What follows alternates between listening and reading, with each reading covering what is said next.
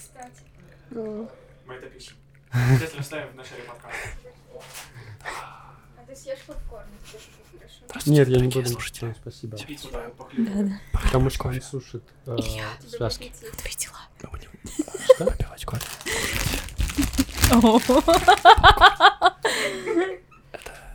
Сладкий попкорн.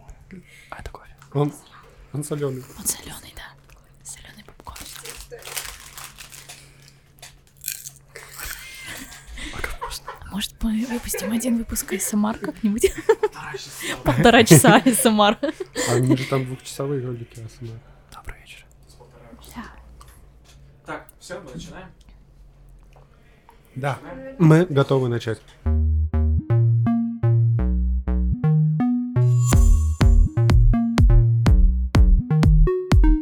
Привет, это новый эпизод подкаста «Среда» и его ведущие Виктория и Илья. Говорим о том, что нас окружает, интересует и беспокоит.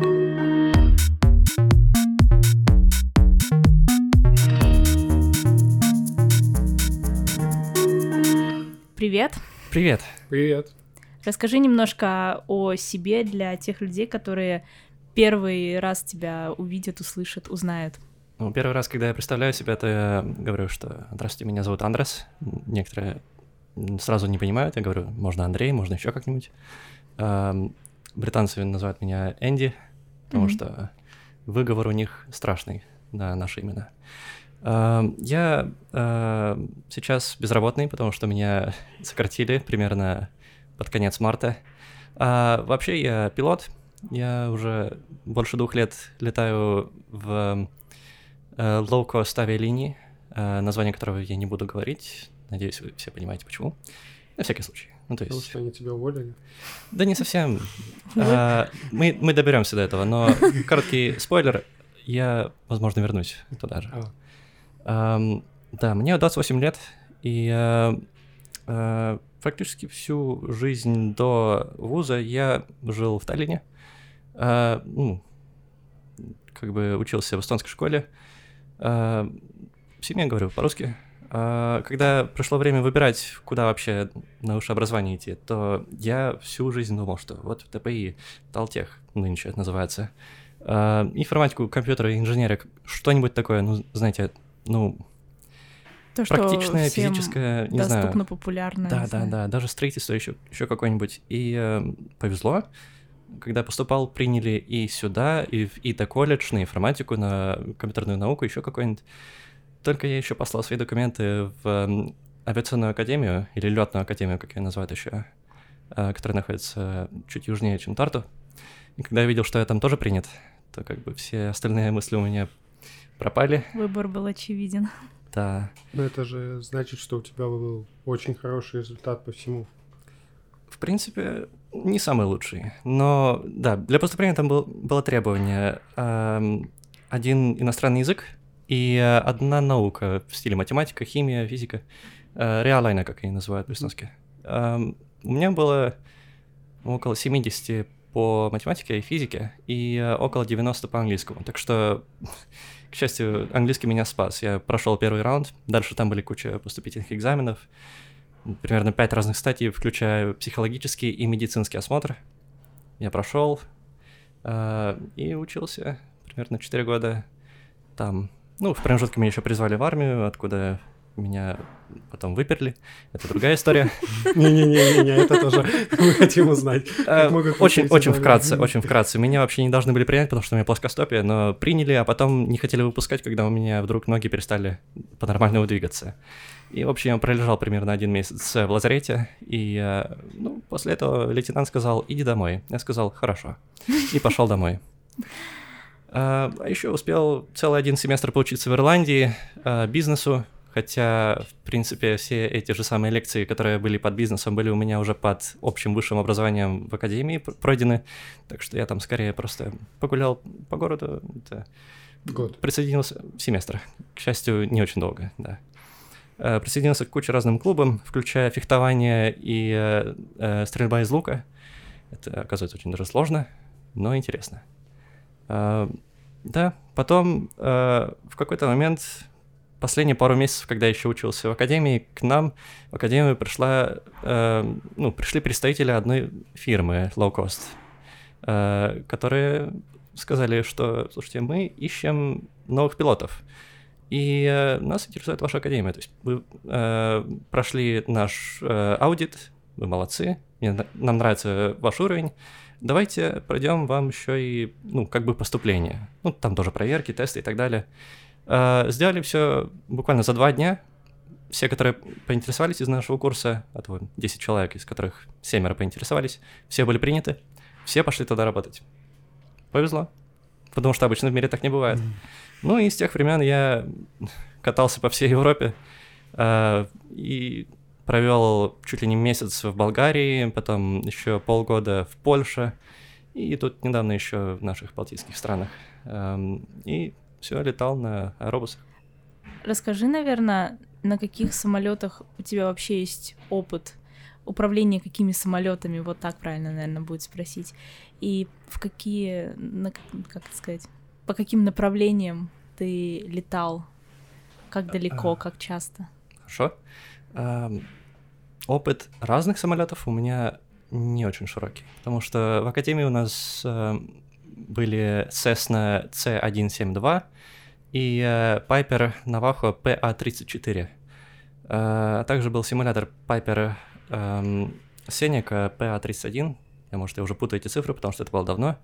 Но да, это изначально это четырехместный э, одномоторный пропеллерный самолет, у, которого крыло как бы из потолка вырастает в обе стороны. Я тут руками двигаюсь, вспоминаю, что это аудиомедиа, как бы никто не видит, кроме вас.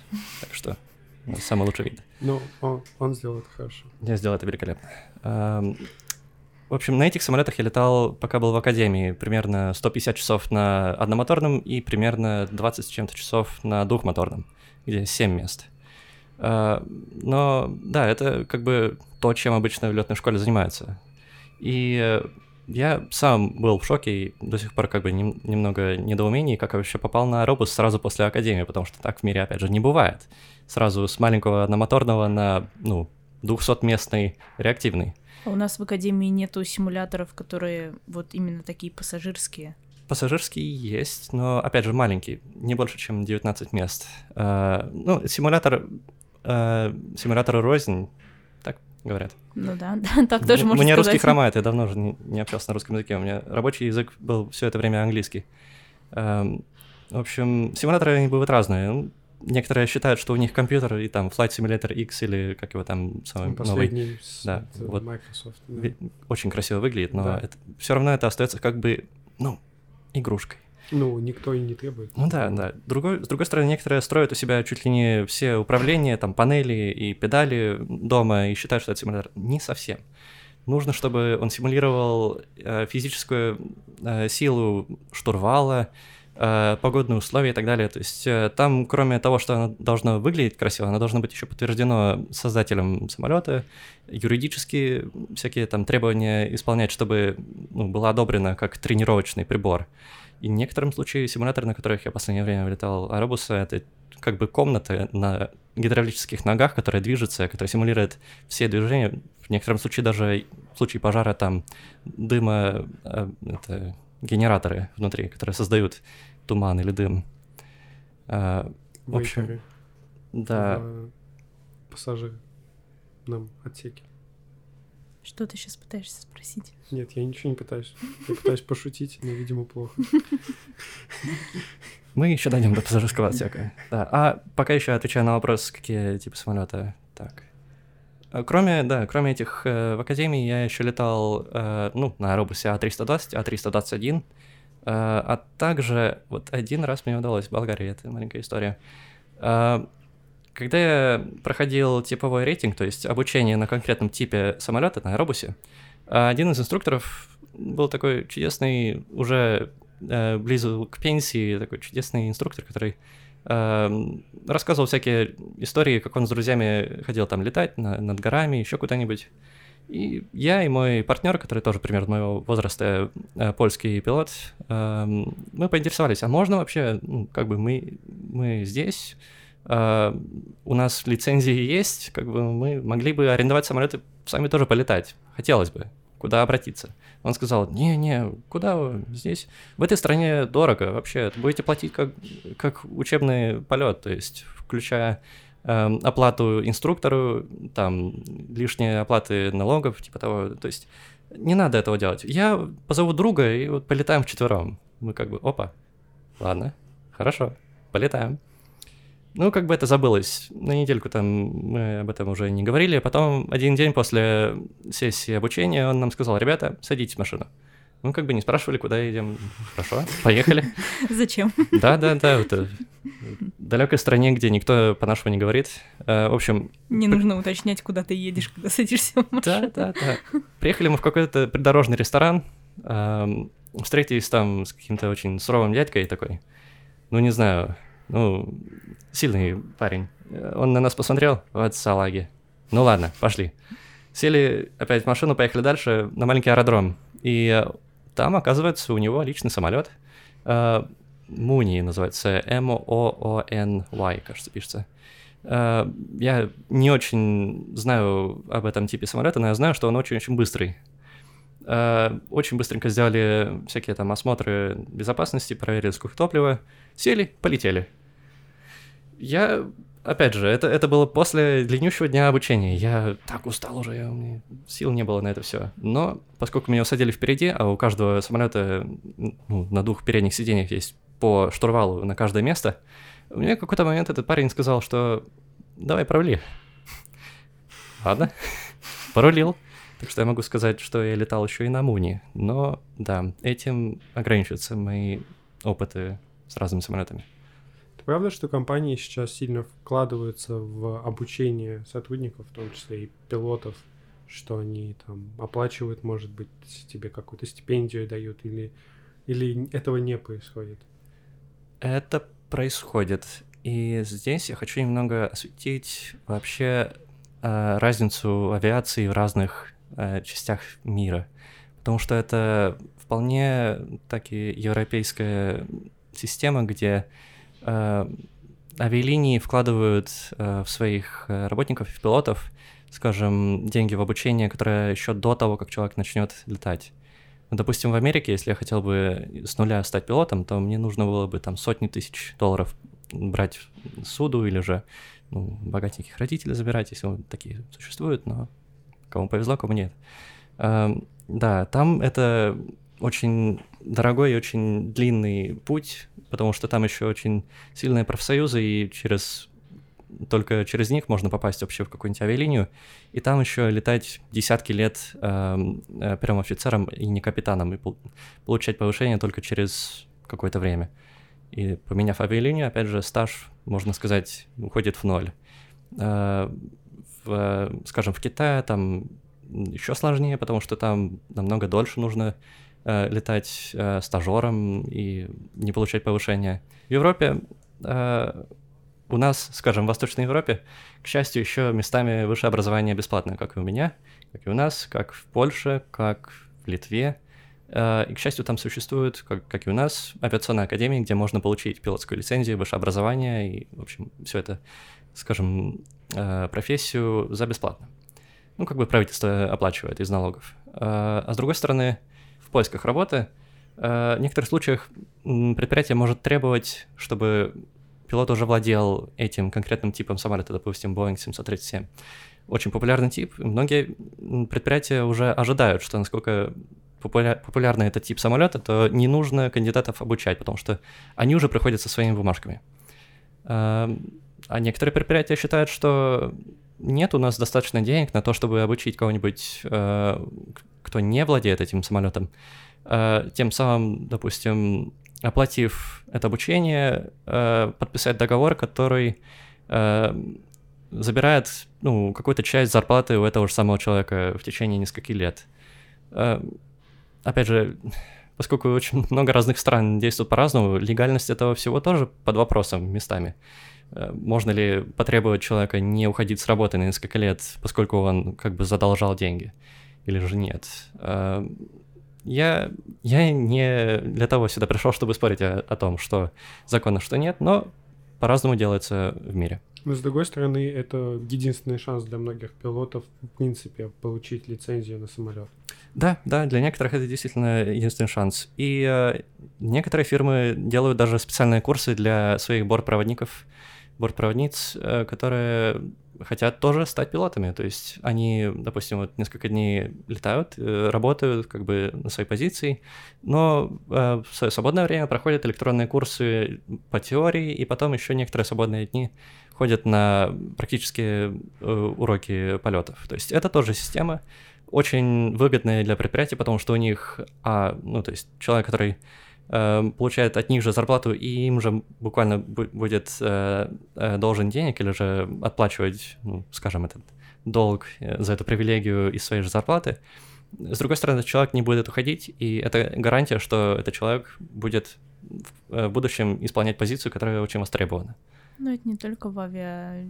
как-то в авиашколах, в авиалиниях используется, это во многих профессиях используется такое, что работодатель вкладывается в твое обучение, взамен ты должен будешь работать энное количество времени на данного работодателя. Это достаточно вообще распространенная практика.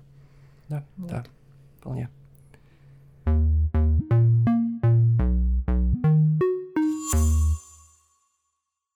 Мы с тобой вчера виделись, и я уже спрашивала, и вчера мы с тобой немножко поговорили на тему первого и второго пилота. Так. Так. Хорошо. Просто я, я, насмотревшись э, фильмов и сериалов, имею ошибочное, как я уже выяснила, понимание, что существует первый и второй пилот. И я думаю, что я не единственный человек, который имеет такое представление. И, наверное, мне бы очень хотелось, чтобы ты рассказал историю, которую ты вчера мне рассказывал, для всех, кто послушает этот подкаст. Я тебя не виню. И, дорогой слушатель, я тебя тоже не виню. Э, Это разность, скажем, разных культурных пространств. Э, Название первый, второй пилот, капитан, первый офицер, не знаю, там летчик, радист или еще как-нибудь. Это все абсолютно зависит от того, где когда и кто эти слова говорит. Э, Я, поскольку летаю в европейских авиалиниях, в европейском пространстве, то я привык к тому, что у нас капитан и первый, первый офицер. Капитан как бы как командир еще. Э, считается тот, который, у которого больше полосок на э, погонах. Да, На вот. да. За- забываю. Из слова. же выгнали и... Вот-вот.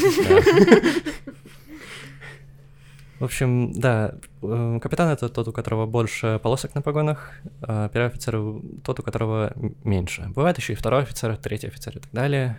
Эм, Бывает больше, чем один капитан на самолете, но это все, скажем, менее, чем обычный случай. Э, Да, капитан — это обычный человек, который уже много лет летает, получил э, достаточно стажа, что ему доверяют весь самолет и всю ответственность за оперирование полетов от начала до конца. То есть от того, как, допустим, ранним утром в 3 часа утра мы пришли к самолету и осматриваем его э, после того, как его ночью механики осмотрели, чтобы убедиться, что там ничего лишнего не осталось, и чтобы он в летном состоянии был, и документы в порядке. Всегда подпись и ответственность капитана. Первый офицер, можно сказать, как бы заместитель капитана, вице-капитан. Конечно, никто из капитанов не, согла- не, не может согласиться с этим, Мгм. потому что бывает первый офицер начинающий, у которого не очень много стажа. Ну, Допустим, я в начале своей карьеры. А, Но первый офицер исполняет практически те же самые э, задания, как и капитан. Ему капитан может делегировать любое задание, которое ему дано. Э, Но в случае, если нужно принять какое-то финальное решение, скажем, ответственность всегда лежит за капитаном. Э, В полете управляет самолетом тот человек, который договорился. Скажем, мы с капитаном, я как лет- летал как первый офицер, мы всегда с капитаном договаривались насчет того, кто в каком направлении полетит первым или вторым. Скажем, э, летящим пилотом или наблюдающим пилотом. Pilot flying, pilot mo- monitoring. Такие термины. Это, скажем, не количество полосок на погонов, а это роль, которую мы исполняем во время конкретного полета. Летящий пилот управляет самолетом за штурвалом, э, делает все разные изменения на автопилоте, допустим, высоты направления, скорости и так далее, э, и принимает решение, допустим, если ну, э, грозовой шторм окажется неожиданно э, на нашей траектории, то э, как с этим, э, как эту ситуацию решать, в каком направлении лететь. Э, тем временем следящий пилот, pilot monitoring, управляет рацией, делает э, заметки и записи в плане полета, который может быть либо бумажным, либо на планшете. И э, в, остальном исполняет э, ну, принятие решения летящего пилота. Когда ты говоришь о том, что есть пилот, который находится, собственно, за управлением, и второй, который выполняет э, бумажную работу, отмечает э, и так далее, я думаю о том, что в самолете же огромное количество технологий, то есть, по сути, пилот просто поднимает самолет в воздух, дальше он включает автопилот, а потом сажает самолет. Или я что-то здесь тоже не знаю или не понимаю. А, это абсолютно верно. Это, да, примерно так и есть. А, есть ш- м- а что, мы- а что тогда входит в понятие управления самолетом в течение полета? Ну, управление самолетом в течение полета, как я успел немного упомянуть, но, наверное, стоит все-таки объяснить. Это автопилот, он только настолько хороший, насколько инструкции, которые ему дает. Как и любой компьютер. То есть, если я скажу роботу, что иди в магазин, принеси молока, и если будет 10 яиц, принеси 2. Он при- принесет мне 2 литра молока. Я спрошу, почему? Потому что там было 10 яиц. Вот.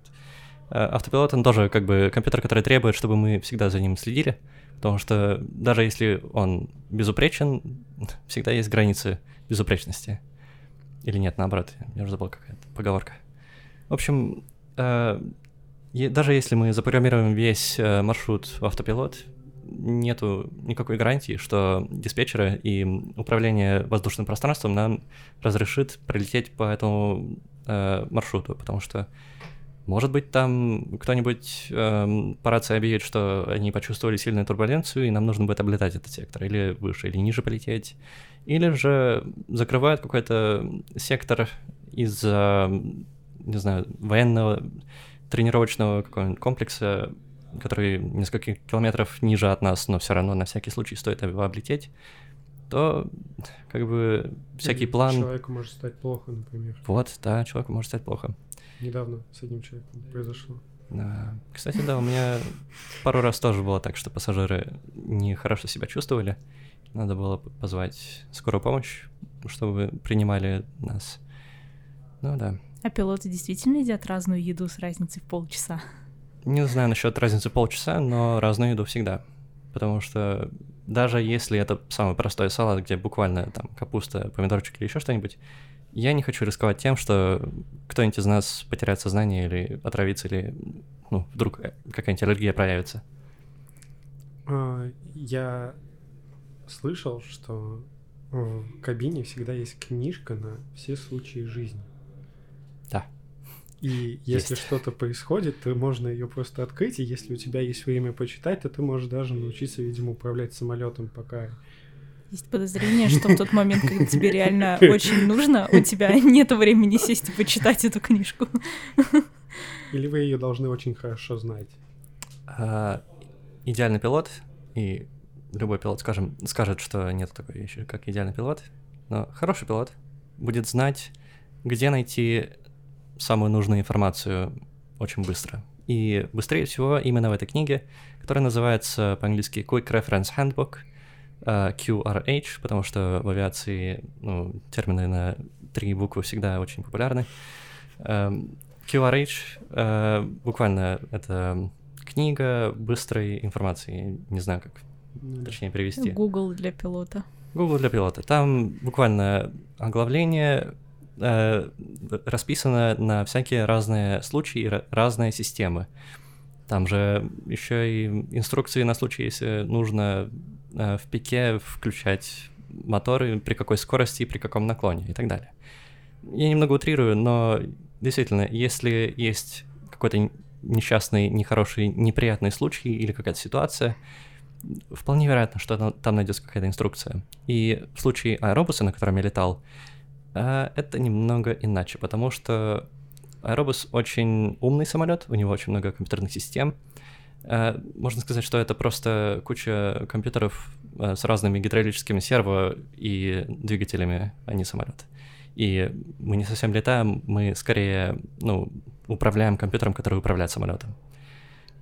Там же, в случае, если какая-нибудь поломка системы, то она сразу высвечивается на центральном экране. Маленькая звездочка. Не все системы соединены с компьютером, который следит за этим, но почти все важные там есть.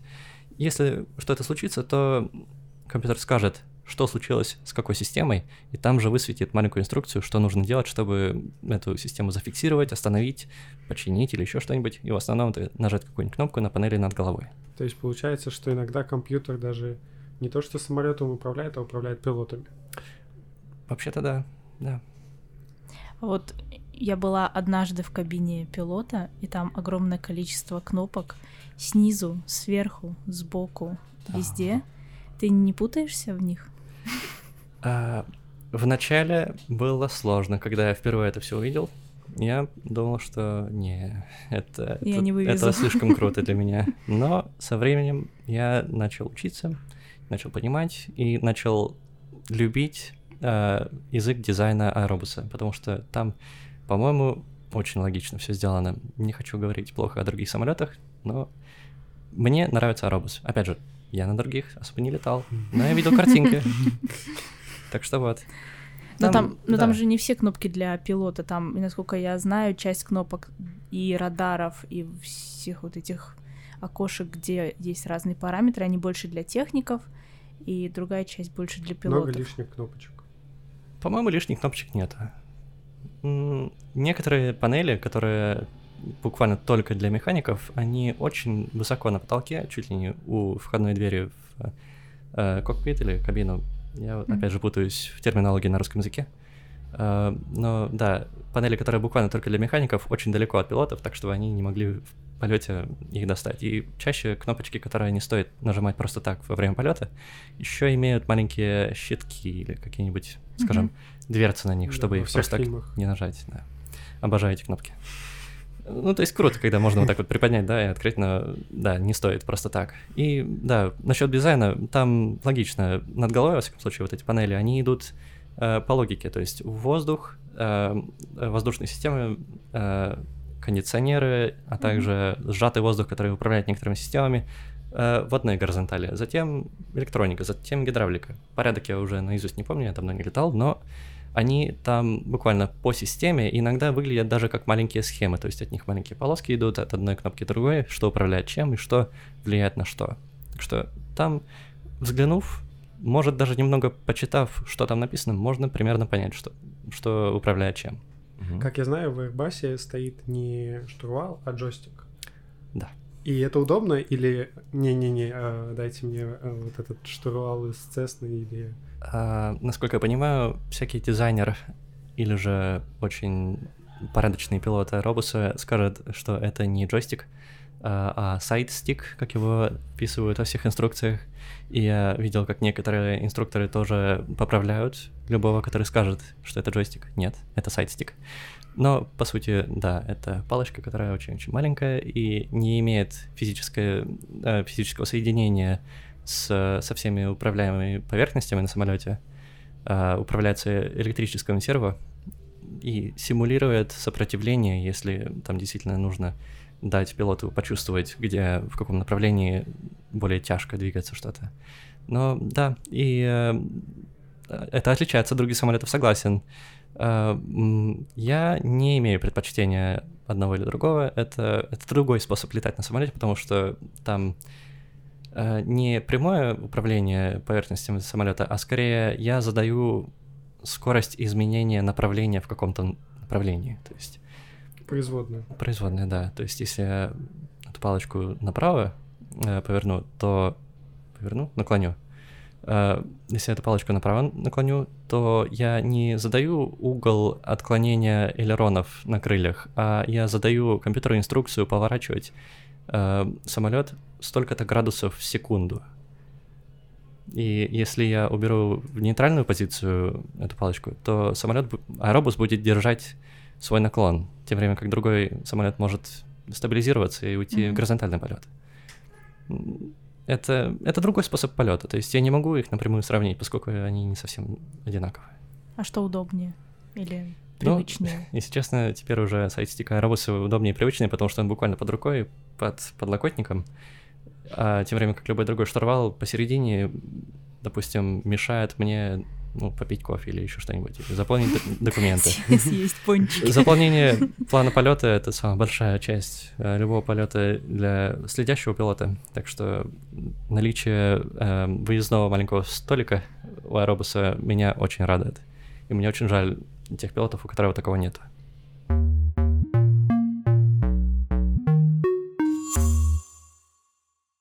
Я знаю, что в России очень много людей хотят в Китай уехать, но им не отдают их документы из э, надзорного органа, и они не могут уехать в Китай, потому что а- Аэрофлоту невыгодно изб- э, платить больше зарплату. В общем, очень страшная ситуация. Если Пилотов честно, я, я не в курсе, я не в курсе, какие там э, политические махинации между Россией и Китаем? Да, именно. И вообще, ну, аэрофлотом, их пилотами, и я не, не знаю, и, скорее всего, не имею права говорить за, за них и за кого-нибудь.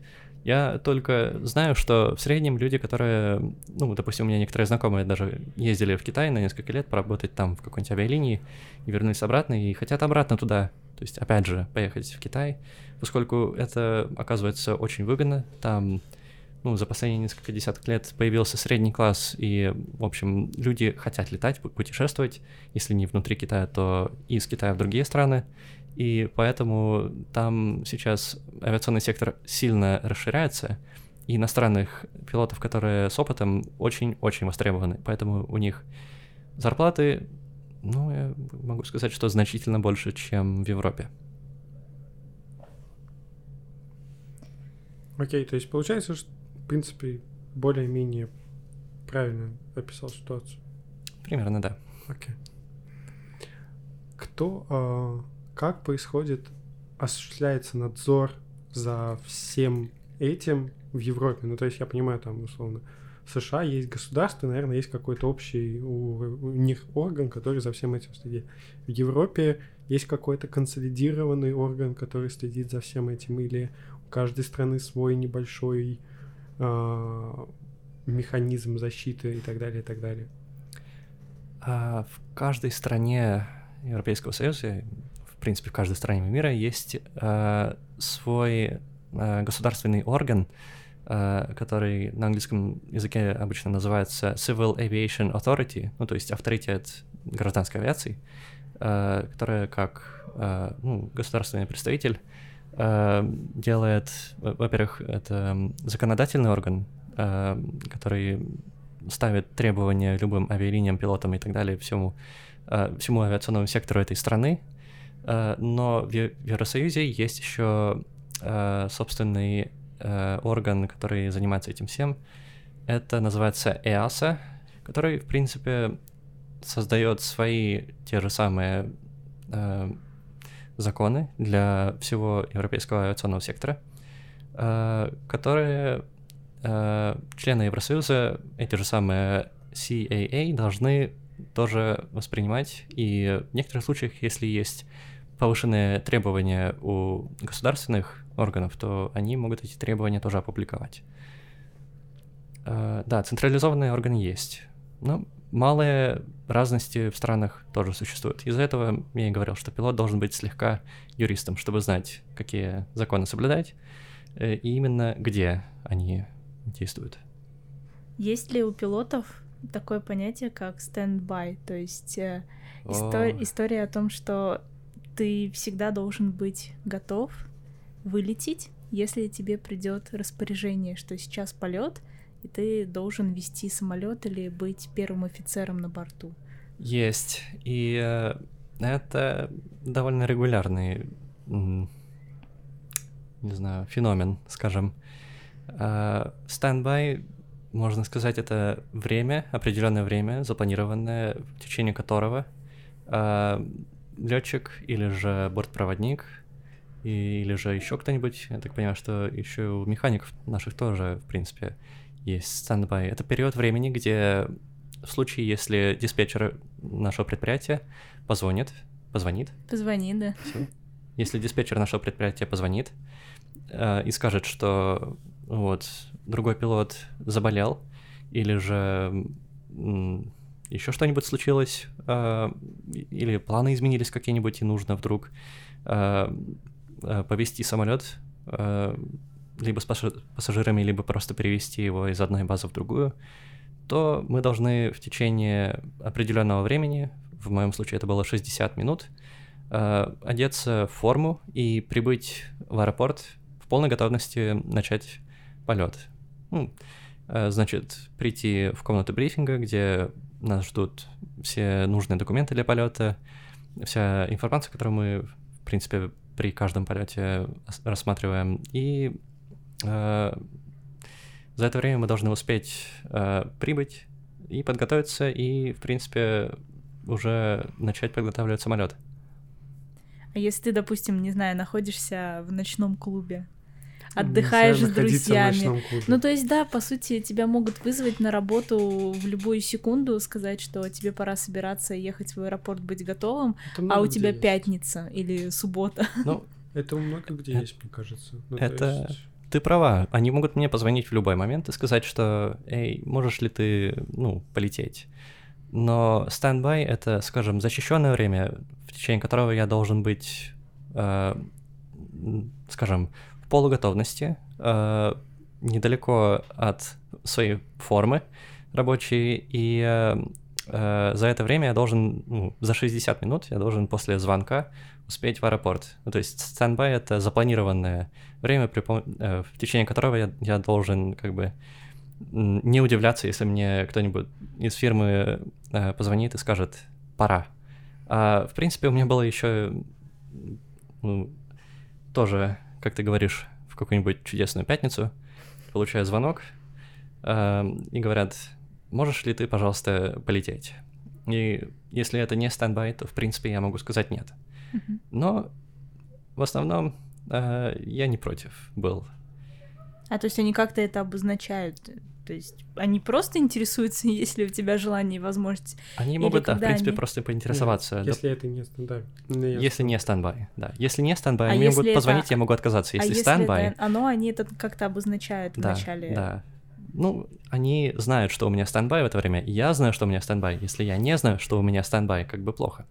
Так что я должен А, быть то есть наготове. Это, это изначально идет договоренность, что ты Да. выходишь и идешь домой, и ты говоришь или как сообщаешь, или вы договариваете о том, что у тебя есть возможность вылететь, если понадобится. Да, да, И в как- это в в календаре какой-то- записано в общем календаре, где это видно для меня и для диспетчера. И то есть есть какие-то пятницы и субботы, когда у тебя нету вот этой договоренности, и ты можешь спокойно идти в ночной клуб, там, допустим, отдыхать, и ты точно знаешь, что никто не позвонит тебе и не скажет, что пора выходить и вылетать. Именно. Э, Вообще standby у меня был не больше, чем раз в неделю и не больше, чем 6 часов подряд.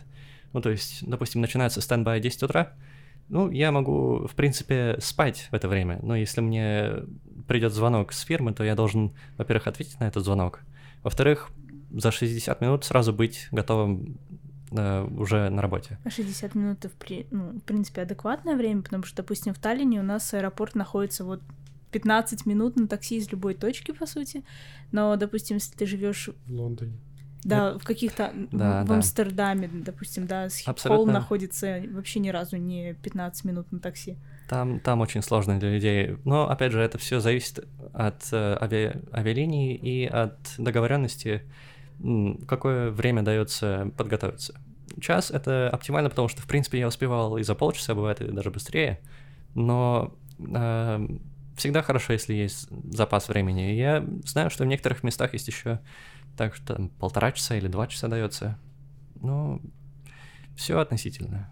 В большом городе это понятно. Но в некотором случае стендбай, допустим, если предприятие знает, что им понадобится, ну, допустим, если у предприятия 100 самолетов, и они рассчитывают на 1% не состыковки, или, ну, на всякий случай считают, что 1% э, э, из полетов может не произойти из-за какой-нибудь поломки или еще чего-нибудь, то они будут держать экипаж в форме в отеле рядом с аэропортом где-нибудь и пустой самолет, который всегда на готове э, в этом же аэропорту. Так что в случае чего они могут теоретически за, за полчаса уже быть в самолете и в течение часа уже быть в воздухе.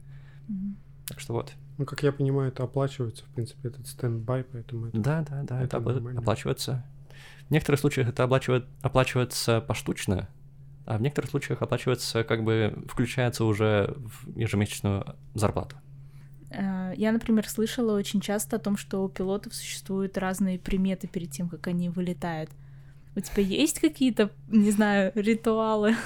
У меня, ну, И вообще, вообще, насколько часто пилоты там соблюдают какие-то, не знаю, приметы, ритуалы? Может быть, они ходят одним маршрутом, еще что-то? Или вообще нет, или это все неправда? а, я лично не суеверный, и, ну, как бы таких ритуалов вроде там, не знаю, щепотку соли через левое плечо, я, я не соблюдаю, не делаю. потом. Вот-вот. Ну, в общем, у меня ритуал обычно такой, что я утром делаю себе просто термос кофе с собой и какой-нибудь обед в коробочку, вроде салата, и в путь, в принципе. Не более того, но, но я знаю, что некоторые люди, допустим, более опытные пилоты, даже один инструктор у меня однажды был, э, я уже забыл, в Венгрии или еще где-нибудь, э, который перед посадкой, когда он был при управлении, всегда одевал на руку, которая касалась штурвала, одну белую перчатку. Я не знаю почему. Может, ему так удобно, честно, я, я не сужу, то есть кому как вкуснее. Но я заметил, и я спросил, он сказал, да-да, это только для посадок. В общем, действительно, бывает, что у некоторых бывают э, приметы или же ритуалы, или какие-нибудь э, ну, особенности, которые они соблюдают. Я особо не придерживался никаких собственных вот таких ритуалов, скорее старался исполнять свои задания, как они были описаны в инструкции. А этих инструкций, этих operational manual, как они у нас называются, довольно много, и они очень-очень детально расписаны. Так что на, вся- на всякий случай, чтобы, скажем, не облажаться на работе, самое без- безопасное это всегда делать так, как написано по бумаге. У меня будет сложный вопрос, как любит Вика. А у меня нет, у меня там пачка глупых вопросов, как и люблю я. Поэтому ты давай спрашивай потом. Если спросить любого, как мне кажется, человека, кого позвать на интервью, то в пятерку первых попадет обязательно пилот. А, да. Как ты считаешь, это правда настолько интересная профессия? Или а, это просто из-за того, что люди а, надумывают себе? Ну, я бы не стал пилотом, если бы я не считал эту профессию интересной.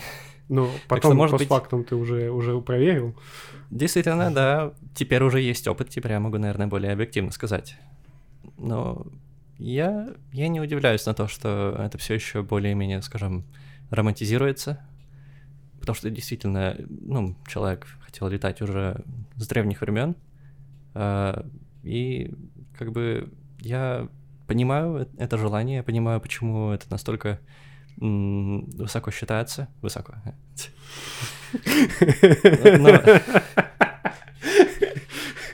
Контекстный юмор подъехал. Хорошо. Но вообще... Не, может быть, все-таки я не самый объективный человек, который может ответить на этот вопрос. Ну, Мы не ищем объективности. Вообще, я хотел стать космонавтом, вообще-то. Ну, Почти долетел. Почти, да. А, ну, к сожалению, Академии космонавтики у нас в стране нету пока что. Может быть, когда-нибудь. Ну что, у меня пачка вопросов, на которые можно отвечать. эм, как- Быстренько. Да, быстро.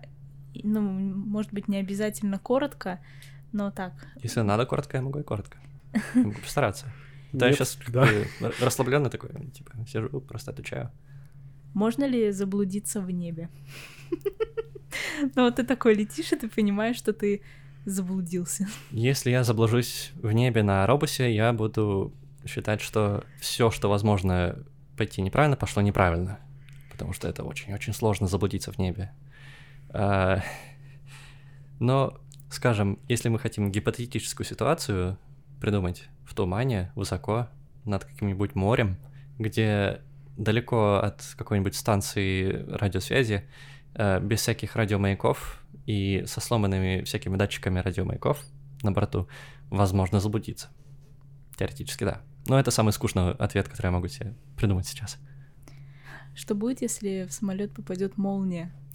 А, принципе, я могу, кажется, ответить отличного опыта. Потому что однажды после полета, передав самолет другому экипажу, потому что, ну, как бы, обычно самолет не стоит долго на земле, а выгоднее, когда он летает. А, ну, после рабочего дня я передал самолет другому экипажу, еду уже домой и получаю звонок от капитана, следующего капитана. И он мне спрашивает, слушайте, а вас ударила молния? Я говорю, нет, я не заметил. Он говорит, а мы тут при осмотре самолета заметили, что у одного из этих хвостиков на конце крыла э, кончик об- обгорел. Ну, это как бы явный знак, что молния попала именно туда. И механики ищут другое, другое отверстие, потому что обычно оно входит и выходит. Так что... Молния попала в самолет и осталась там. Типа, ничего такое, робус, посижу тут. Ага, спряталась где-то там. Ну, да, это... Самолеты довольно часто попадает молния. Я, конечно, читал всякую теорию, предупреждения других людей, у которых это опыт есть, то, что это очень громко, ярко, это может ослепить, если это произойдет ночью. Но я, честно, не заметил. И в основном мы облетаем всякие грозовые штормы довольно широко и высоко, так что вероятность, что просто так случайно попадем в какие-нибудь такие облака, очень маленькая. Эм, и опять же, я не заметил, самолет в порядке.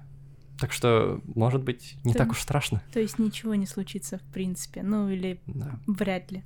Вряд ли. Все панели соединены между собой таким образом, что они направляют всякие разряды молнии далеко-далеко от всяких важных частей.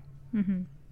Зачем мы в самолете включаем авиарежим? То есть для чего это реально нужно? Зачем нас просят это делать? Практически для вас это экономит аккумулятор телефона, потому что он не будет искать э, телефонные мачты, и вы дольше будете слушать свою музыку или играть в свои игры, или кино смотреть. А для пилотов есть какая-то разница? Или это только забота о пассажире? Если я, ну, практически для меня это, если я слышу в рации помехи, которые, как там, допустим, у старых телеков, типа того, я буду знать, что кто-то не выключил свой телефон, это мне будет мешать. А, с другой стороны, эм, хорошо, уйдем немного технически. А, если очень плохая видимость э, в, аэропорту, куда нужно приземлиться, то э, безопаснее не вручную э, сажать самолет, а использовать автопосадку. Что, в принципе, очень великолепная система, не очень великолепная. Автопосадка у Аэробуса великолепная система, которая ну, работает настолько хорошо, что она, в принципе, может самолет ос- остановить на полосе. У более крутых, там, Airbus 350 тысяча, он может еще, автопосадка может вывести э, самолет э, с взлетно-посадочной полосы и чуть ли не почти припарковать его. Ну, почти. Ну, хорошая система, но не идеальная. Мгм. Но для автопосадок нужно, чтобы всяких радиопомех было минимально, потому что э, система очень чувствительная, и, ну, в основном всякие ну, личные, там, телефоны, не знаю, Bluetooth, э, наушники, может быть, и не могут создавать такие сильные помехи. На, на всякий случай, если там Мгм. действительно такие условия, что мы используем автопосадку и не просто так для тренировки, а в настоящем ви- низкой видимости, то безопаснее и для, для вас, и для нас, чтобы вы все-таки выключили свои телефоны или поставили авиарежим. Почему черный ящик черный? Он же на самом деле, по-моему, ярко-рыжий. Ярко И круглый. И кру- Бывает круглый, бывает палочка такая, М. типа ОСБшка, ну, очень большая. черный ящик э, считается термином для всяких аппаратов, которые, допустим, ты даешь э, ему букву А, он выдает тебе букву Б. Но каким образом, э, мы не знаем. В принципе, мы знаем, как работает черный ящик, но, э, наверное, из-за этого произошло название черный ящик. То есть название относится к системе работы Да. этого прибора, а не к тому, как он выглядит. Я так понимаю. Если честно, я не знаю, почему он называется черный ящик. Но на многих, чуть ли на всех языках он так называется. М. Пилот слышит аплодисменты.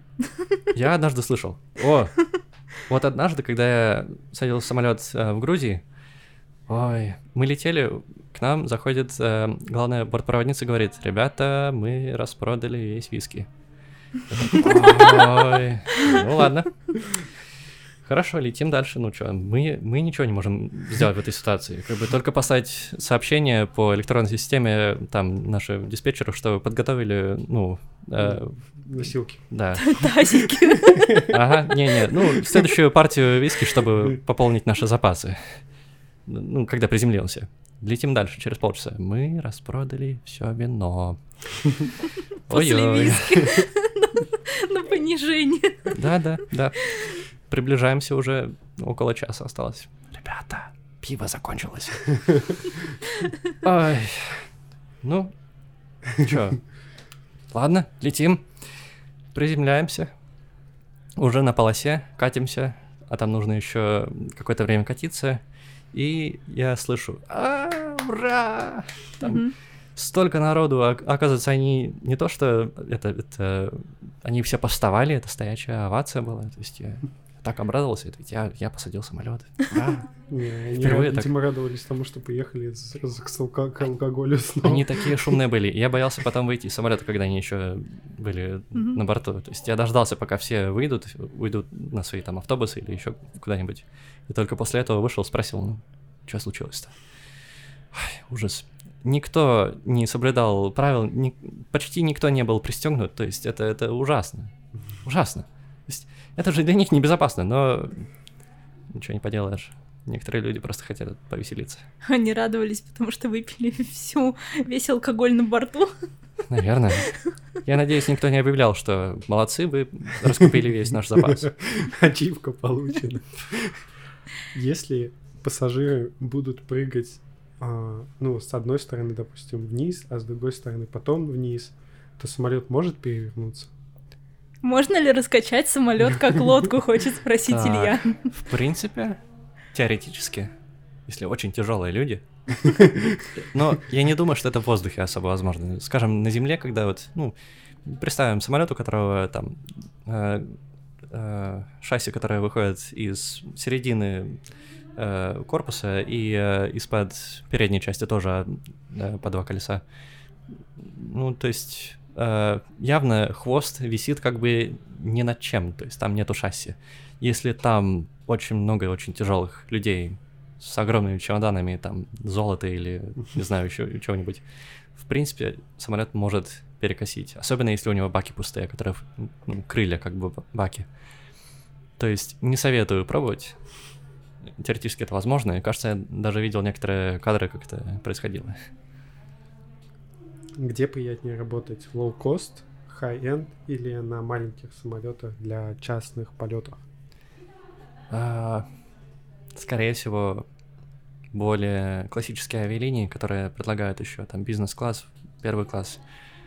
А, Я говорю не своего опыта, поскольку у меня только low-cost опыт, но некоторые друзья, которые работали еще в приватных там бизнес-джетах, а, не очень рады своей работе, поскольку график абсолютно не, не в их руках, то есть они не, не могут особо взять какие-нибудь свободные дни, то есть им, когда говорят, вот сегодня ты летишь, завтра ты не летишь, они особо ничего не могут поменять. Ну, все зависит от того, сколько там людей. В основном там не очень много. Лоукосте э, мы летаем туда, куда скажут, столько, сколько скажут, и, может быть, это не самое лучшее место, но я доволен тому, что, чем я занимался. Я очень даже доволен. Лоукост, вообще, я могу говорить насчет своей фирмы. э, то же самое, как и самолет, э, предпочтительный для предприятия, должен максимально во время, в течение суток летать, поскольку за это время он действительно зарабатывает деньги. То же самое насчет пилотов, пос- поскольку у нас есть ограничения на 28 дней, на э, 12 месяцев, на год, э, максимальное количество летных часов. Э, То есть мы не имеем права превышать эти часы, но в то же время э, это в интересах предприятия, чтобы мы максимально летали, э, чтобы, ну, скажем, более выгодно для фирмы выходило. То есть они все равно будут платить мне зарплату, летая я или нет. Но если больше летают, то, скажем, это для них дешевле. Я слышал, что лоукосты покупают более новые самолеты, потому что им нужно, чтобы они постоянно ездили, и потом, соответственно, у них нет времени на то, чтобы они их проверять и чинить и так далее, и так далее. Поэтому лоукостов обычно самые новые, самые последние, самые эффективные модели. Это так? Именно. А, Это чисто экономическое соображение, то, что новый самолет будет требовать меньше времени На а, обслуживание. на обслуживание, в ремонте, меньше вероятность, что какие-нибудь части устареют и потребуют ремонта или замены. Так что чисто из расчета летное время, эм, максимальное летное время какого-нибудь самолета, намного лучше взять именно самый новый самолет, который в самом лучшем своем состоянии. Почему самолет белый? Есть много причин, почему самолет белый. Допустим, есть некоторые черные самолеты, которые на солнце очень сильно нагреваются, и Я поэтому только хотела сказать, что это Да. физика. физика. Я, я еще слышал о том, что а, это самый дешевый цвет. Это тоже, да. И многие люди предпочитают белый самолет, потому что он более нейтральный, и, допустим, если кто-нибудь миллиардер захочет купить приватный самолет, то он не будет его раскрашивать как Феррари, хотя я такое тоже видел, Э, и захочет быть незаметным среди других самолетов. Так что белый как бы для них предпочтительный бывает. Когда в аэропорту нет мест, а тебе нужно посадить самолет, что делать? Если это действительно экстренные случаи, то я сажаю самолет. э, даже в аэропорту, где не- нет мест, если нет другого аэропорта поблизости. Э, даже когда э, проходил интервью свою первую авиалинию, то это, конечно, был довольно легкий вопрос, но заполнился, потому что я в тот момент немного паниковал, как бы решалась судьба. Э, инструктор спрашивал, ну, вот ты летишь, Э, и повсюду погода очень сильная, туманная, и у тебя ни самолет э, не способен делать а- автопосадку, и э, ты не квалифицирован делать э, посадку в таких плохих условиях, но у тебя пожар на борту. Что ты делаешь?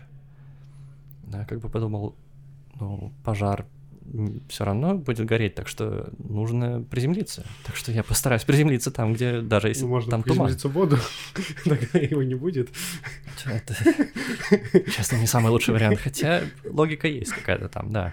Но, да, именно правиль- правильный вариант, если у тебя действительно какая-то экстренная ситуация на борту, то можешь не немного, скажем, проигнорировать какие-нибудь там ограничения, э, нету парковочных мест, какая разница? Главное, чтобы ты приземлился и чтобы люди спаслись. Я, например, в моей жизни был такой случай. Мы, по-моему, летали э, вокруг аэропорта, который находится в Копенгагене, и мы прямо, наверное, минут 30-40 летали кругами над аэропортом. И не только самолет, где находилась я, но я в окошко, в иллюминатор видела, что таких же самолетов, как наш, вокруг э, здания, вокруг посадочных полос летает еще, наверное, штук 5. Что они делают? Они ждут разрешения на посадку самолета, потому что Ага. аэропорт переполнен. Обычно, да, но бывает не только аэропорт может быть переполнен, а э, вообще воздушное пространство вокруг аэропорта или поблизости. У меня было такое пару раз в Лондоне, или скорее в округе вокруг Лондона, поскольку там сколько, больше чем шесть разных э, аэродромов, аэропортов, аэропортов, Аэропортов. аэропортов. В Лондоне больше, чем шесть, шесть разных аэропортов. Так что в этом пространстве очень много движений, очень много очень узких сек- секторов, где если кто-нибудь летит, то он должен строго следить за траекторией. Э, И в некоторых случаях, допустим, кто-нибудь слегка опоздал, значит, это отодвигает всех остальных. И у меня было пару раз так, что приходилось там по 15, по по 20 минут просто кружить в каком-нибудь э, кругу ожидания с другими самолетами, просто потому что, ну, где-то, может, не досчитались или действительно просто не было места. Короче, начинается такой танец Мгм. самолетов. Да. Аэропортов. Я загуглила. Аэропортов. В Лондоне больше, чем 6 аэропортов. Там очень туго. Сейчас, короче, маленький ликбез. Там нужно смотреть по коренному слову а, коренное слово порт, поэтому аэропорт. Уроки русского языка с Викторией Муски. Обращайтесь. Вот. Спасибо тебе большое за Да. супер интересный Было рассказ. интересно. Э, Спасибо, что пригласили. Я не ожидал, но я доволен. Да, вы- вышло на самом деле круто. Надеюсь, что те, кто нас послушали, стали немножко умнее. Что я зевал? Мне под вечер почему-то очень потянуло на зевот. А вот это мы не вырежем. Все еще предлагаю кофе, мне еще Да, много можно осталось. чуть-чуть кофе. Пожалуйста. Все, круто. Нажми, А пожалуйста. подводку записать надо? Подводку мы отдельно запишем. А под, под пиво, под, под огурчик, еще что-нибудь. Я оставил, еще А запись потом- не остановил. А потом мы выйдем отсюда, аплодируя, и наши ребята-звукорежиссеры не поймут, в чем подвох. Все, я останавливаю запись. Останавливай. Все, круто. Еще напоследок, Айзек, немножко.